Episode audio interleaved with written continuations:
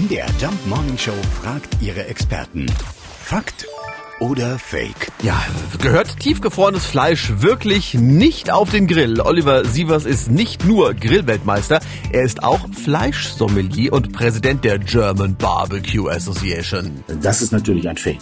Denn wenn ich jetzt mal von einem gefrorenen Steak ausgehe, dann kann man das natürlich sehr gut gefroren grillen. Das ist auch gar nicht schwer. Man muss dann nur ein paar Sachen bedenken. Zum Beispiel, dass die Garzeit natürlich deutlich länger ist als gewöhnlich. Und dementsprechend muss man natürlich auch handeln. Am leichtesten geht das mit einem Grill mit einem Deckel. Das ist eh immer die beste Wahl, die man eigentlich haben sollte.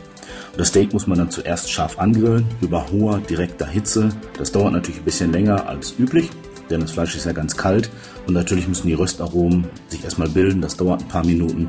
Und wenn man das dann scharf angegrillt hat, im besten Falle von beiden Seiten, jeweils zweimal drei bis vier Minuten sicherlich, dann legt man es in den indirekten Bereich bei einer niedrigen Temperatur, also ich sage immer so 110, 120 Grad ist ideal. Man hat ja fast immer ein Deckelthermometer, da funktioniert das sehr gut.